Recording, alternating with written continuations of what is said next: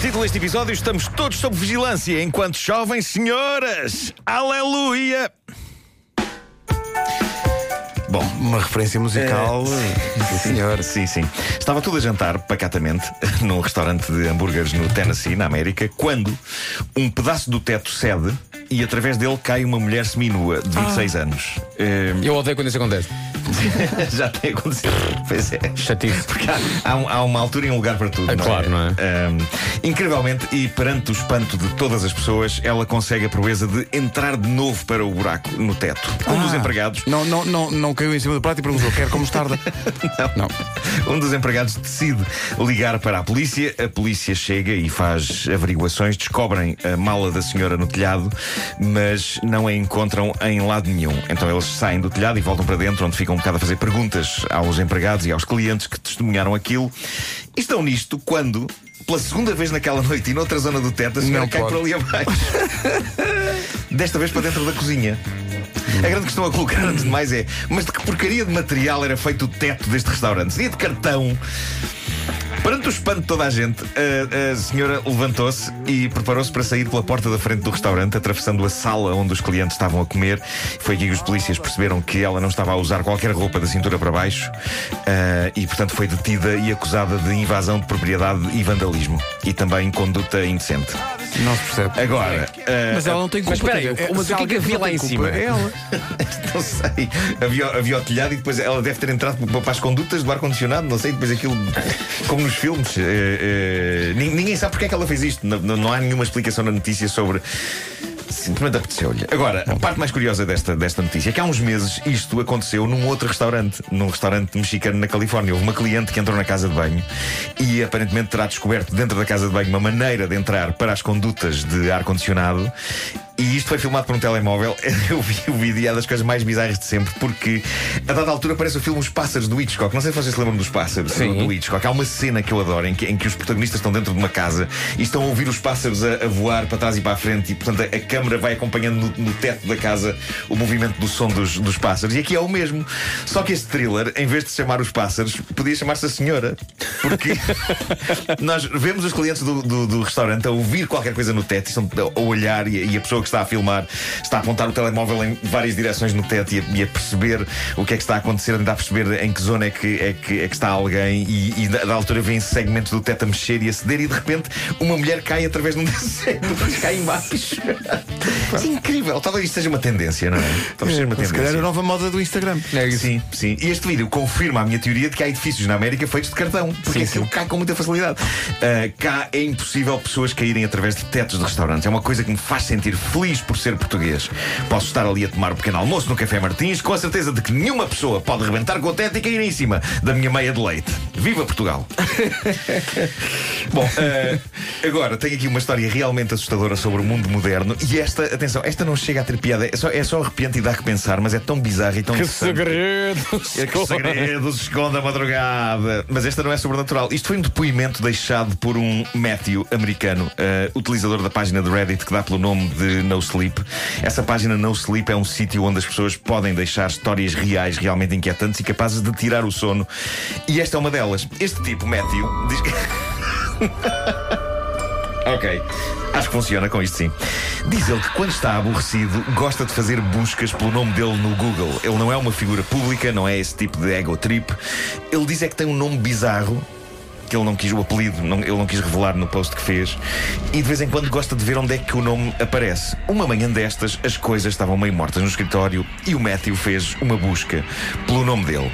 Ele diz que os pr- primeiros resultados foram os previsíveis, a página dele do LinkedIn e do Facebook, por exemplo. Mais bizarro foi ele ter visto o nome dele num site site que eu confirmei há bocado que existe, eu estive lá, um site chamado mylife.com. Hum?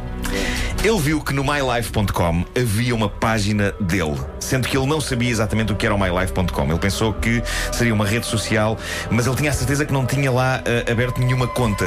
O MyLife Na verdade, é um dos sites mais sinistros da internet. Visualmente parece uma coisa uh, inocente, tipo LinkedIn, mas a verdade é que é uma espécie de registro de seres humanos americanos, em que vem nome completo, filiação partidária, moradas, números de telefone, etc. E este etc é que é realmente arrepiante, já lá vamos.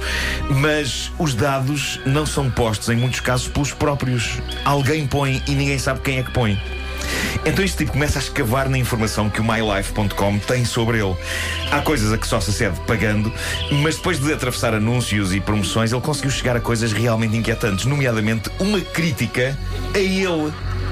Como se fosse um filme? Este site permite fazer críticas a seres humanos, como se fossem filmes ou música ou hotéis, como se fossem sim, sim, sim. hotéis, não é? Um Human Advisor. Isto é praticamente um episódio do Black Mirror.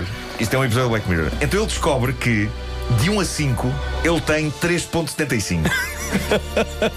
de índice. E é? diz ele, e ele tem graça a dizer isto, apesar da situação, ele diz: Não sei o que me irritou mais. O facto deste site sinistro permitir que estranhos façam críticas sobre mim na internet, ou o facto de, ter de apenas... eu só ter 3,75 de pontuação, já que me considero um tipo 5 estrelas. Mas isto ainda fica melhor. Isto é Ou sinistro. pior. Estou aqui a olhar para isto, é sinistro. É. Ele decidiu clicar no link para a crítica propriamente dita. E o texto que alguém lá deixou dizia: Matthew é o filho de, depois vem o nome da mãe e nome do pai. Ele vive atualmente em, depois vem lá a morada dele.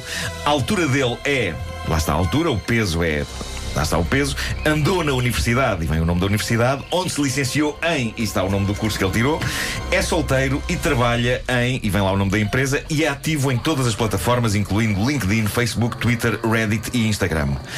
As partes assustadoras ainda vêm a seguir. Há uma secção chamada Feedback, onde o Matthew leu o seguinte: Uma inspeção do lixo produzido por Matthew não pode. Reflete uma obsessão por comer e por maus hábitos no geral. Não tem registro criminal, teve várias multas e foi mandado parar pela polícia nos seus anos adolescentes. A monitorização, a monitorização eletrónica e visual indica rotinas consistentes detalhadas abaixo. E então o que é que vem abaixo? Vem isto. Matthew acorda às 5 da manhã todos os dias e vai passear o cão. Vai trabalhar às 7 da manhã de segunda a sexta. Nota, a casa está completamente vazia durante o período seguinte até às 5 da tarde. Hora a que regressa, de segunda a sexta.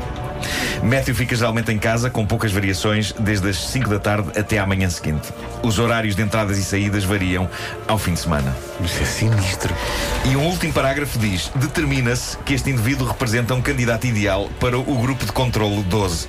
Seja lá o que isto Seja lá o que isso for, mas assusta. Perante isto, ele apresentou queixa à polícia.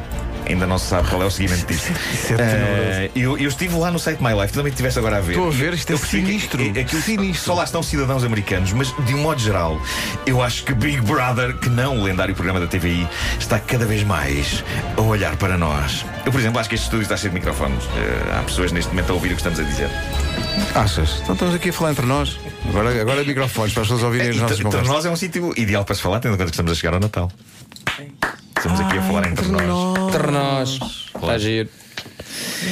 Bom, mas com este, Alguém final abriu uma retiramos, porta, com este final retiramos a seriedade do momento. É que isto é de facto muito estranho. Isto é de É pá, facto vamos muito mexer no lixo do homem para saber aquilo tudo. mylife.com mylife.com Muito, muito inquieto. Isso roça o, o jogo. Lembras-te do filme com o Michael Douglas? sim, sim, sim. Exatamente. O homem que mordeu o cão. Será que existe um mylife.com português? A minha A vida. minha vida só houve um abraço como o teu, um sonho lindo. Peço desculpa. Uma aventura sem igual. Linda, linda. Linda, linda.